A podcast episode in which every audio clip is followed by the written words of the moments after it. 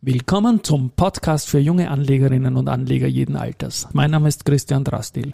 Beim Börse Social Magazine schreibe ich unter dem Kürzel DRA. Und mein Name ist Josef Klarek und beim Börse Social Magazine schreibe ich unter dem Kürzel JC. Und gemeinsam sind wir Team, Team DRA JC.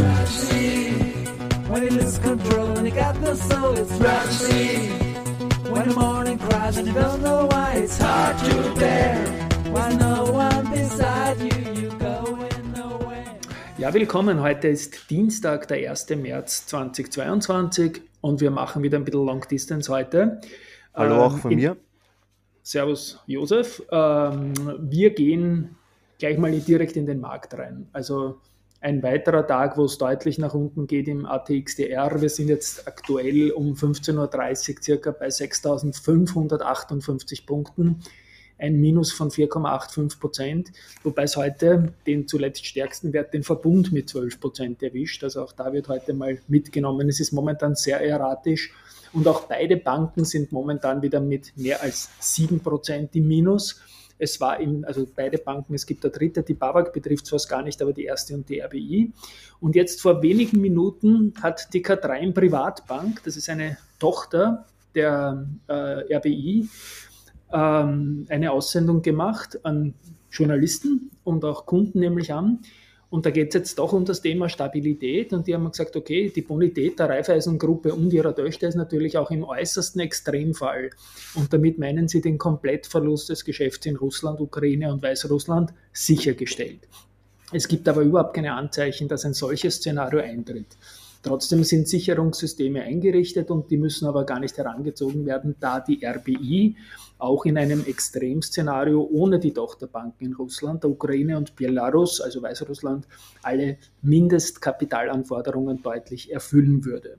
K3 Privatbank sendet das aus, wie gesagt, als 100% Tochter im Bereich äh, der Privatbanken tätig. Ich glaube, das ist eine wichtige Nachricht. Soweit ich weiß, gibt es heute um 17 Uhr auch eine Telefonkonferenz der RBI. Ich denke nicht, dass die großartig anderes sagen werden.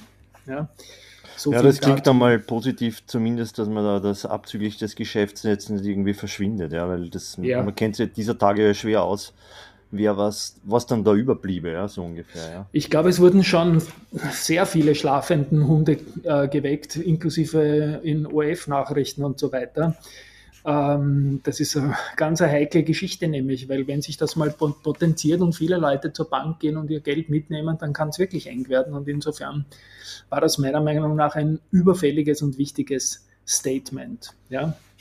Ähm, was haben wir heute noch? Ähm, wir haben an den Rudi, den spielen wir jetzt gar nicht den Jingle ein. Ja, da bin ich jetzt zu schwach heute. Ja, ja. ja. Na, na, ich auch. Das ist also, aber nur wir haben ähm, etliche Anfragen bekommen, ob man nicht ein paar Tipps geben kann, was man jetzt machen soll. Ich sage einfach, nein, beobachten, in sich reinhören, wer man ist und ob man jetzt zukaufen soll, ob man verkaufen soll, das muss man selbst wissen. Es ist so viel größer als die äh, Ahnung von einzelnen Personen oder auch Investmenthäusern, was momentan passiert.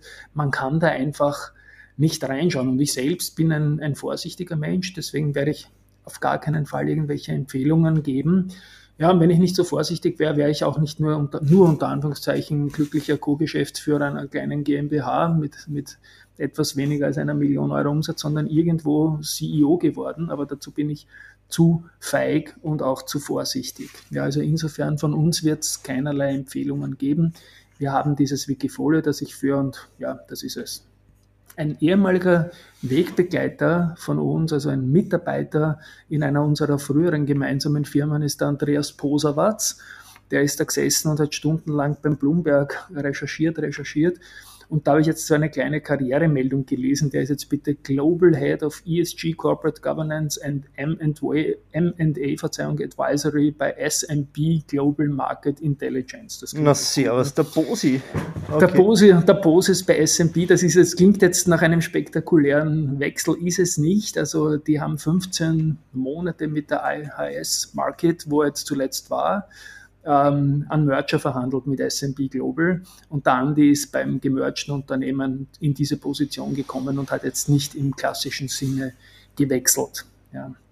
Dann rede ich gleich weiter noch. Es Nachrichten heute gibt es auch noch, aber vielleicht. Den mache ich dann zum Schluss, den Nachrichten. Machst du dann ja. zum Schluss, weil vielleicht äh, muss, man, muss ich früher abbrechen, dafür entschuldige ich mich jetzt. Und zwar, wir haben in diesem Monat März einen neuen Co-Präsenter neben der Wiener Berger. Äh, das ist der Thomas Freisinger mit Trockeneis Online. Der hat äh, für einen österreichischen Nachhaltigkeitspodcast vor wenigen Tagen einen spannenden Beitrag geliefert, äh, was seine Firma Trockeneis Online da alles drauf hat. Das ist ein großer Hörtipp, werden wir dann nachher in den Shownotes verlinken, also im Nachhaltigkeitspodcast. Aber vor allem ist der Thomas einer, der jetzt seit einer Woche sein eigenes Wikifolio äh, quasi investierbar hat. Und der Tom hat im ersten Monat oder in der ersten Woche der Performance gehabt, der liegt heuer um, um circa 40 Prozent im Plus. Der hat ein perfektes Timing gehabt bei einem Short of the Biontech. Und dazu werde ich in den nächsten Tagen dann auch eingehen. Sein Wiki ist investierbar. Wie gesagt, Risikohinweis sowieso klar gilt für alle Wikis und alle Aktien auch. Ähm, das Wikifolio steht hier danach heute auch in den Shownotes verlinkt. Wir werden im März immer wieder darauf eingehen und ich werde ihn auch fragen und hier für unsere Hörerinnen und Hörer aufbereiten, mit welchen Produkten über das Wikifolio-Spektrum er diesen BioNTech-Short quasi geritten hat. Ja, wenn das äh, letzte Punkt von mir noch, äh, Scanner hat bei der Immofinanz die Short-Position auf Null gestellt. Das war irgendwie zu erwarten, weil die Geschichte gegessen ist. Ähm, und das Spannendere ist, dass die GMT bei der POR den Short deutlich reduziert hat. Also zwei leicht positive Meldungen in diesem komplexen Marktumfeld. Ja, ich würde mal sagen, ich verabschiede mich jetzt mal sicherheitshalber nur an der Stelle, bleibe aber noch drinnen und höre dir einfach zu jetzt mit den Nachrichten. Conny, genau, ja. Okay. Okay, ich fange mal bei der Valneva an. Die hat nämlich von der Nationalen Gesundheitsbehörde äh, in Bahrain eine Notfallzulassung für den äh, VLA 2100 bekommen. Die Aktie, 20001, Entschuldigung. Was? Okay. 2001, nicht 2100. Ja. Das ah, 2001 sagt man es, okay, danke. Ja, das ja. ist ein anderer nämlich, okay. Ja. Okay. Ähm, ja, die Weiters hat die AT&S äh, im Rahmen eines EU-Forschungsprojektes äh, äh, entwickeln sie die nächsten äh, Miniatur miniaturisierten Induktoren. Ja. Das haben sie heute vermeldet. Äh, mit unserem Know-how aus der Leiterplattenherstellung können wir nicht nur dünnere Komponenten fertigen, sondern die Zuverlässigkeit auch deutlich verbessern. Das war heute dabei. Dann haben wir den klassischen Antrittsauftrag heute bekommen, auch wieder. Haben yes. wir länger keinen gehabt. Äh, und zwar der Auftrag zur Lieferung einer neuen Fließbildungslinie. Wo haben wir die? Die ist in hm, ja, Mali, Mali-Watt-Produkten, aber ich sehe jetzt nicht den Ort, aber ja. schade. Wissen wir jetzt nicht, wo es ist, werden wir nachreichen, wenn wir es finden. Äh, eine erfreuliche Botschaft, die auch den Christian sicher freut, die Aktien ja. der Pira Mobility äh, sind nun wieder im Prime Market der Wiener Börse handelbar und äh, darauf hatten wir eine große Vorfreude, jetzt haben wir sie wieder in Wien. Das ist eine schöne Sache. Dann noch zur Evotech, die haben eine, eine weitere Partnerschaft eingegangen und zwar diesmal mit der Universität in Bristol. Ähm, Im Bereich der Nierenerkrankungen wollen sie da äh, zusammenarbeiten und dann gab es noch Insiderkäufe bei der ersten Group. Der CFO, der Stefan Dörfler, hat 1500 erste Aktien im, zum Schnitt von 31,8 Euro gekauft. Äh, das wurde heute von der ersten Sparkasse Privatstiftung äh, und die, der, Blödsinn, und die erste österreichische Sparkasse Privatstiftung hat 100.000 Stück zu 31,05 gekauft. Ja. Also gutes Signal natürlich auch, wenn die Bank äh, intern ihre eigenen Aktien auch kauft in einer schwierigen Phase, Marktphase. Ja. Genau, vor allem ist die Size nicht so schlecht. Ich sehe, dass da ein weiterer Vorstand, der Ingo Blei, hat auch noch 1000 Aktien zu 31,8 gekauft. Das sind beim Bleier sind das knapp 32.000 Euro, beim, beim Stefan Dörfler, der Stefan hat gekauft um 48.000 Euro, also das sind schon Größenordnungen. Absolut, ja. Wo man sagen kann, das ist auch ein wichtiges Commitment, das man sich immer wieder anschaut. Yes. Yes, ja.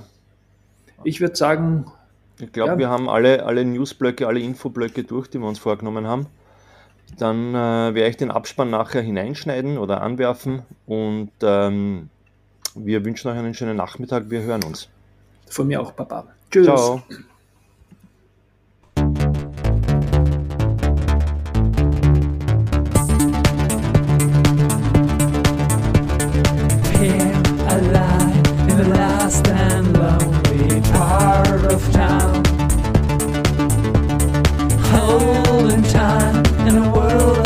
years I slow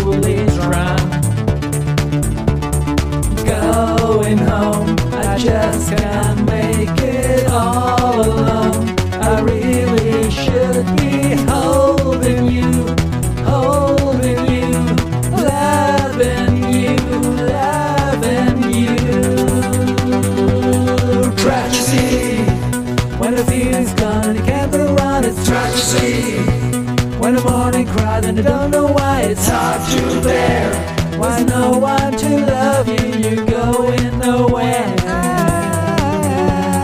Tragedy. When you lose control and you got no soul, it's tragedy. When the morning cries and you don't know why, it's hard to bear. Why no one beside you, you're going nowhere.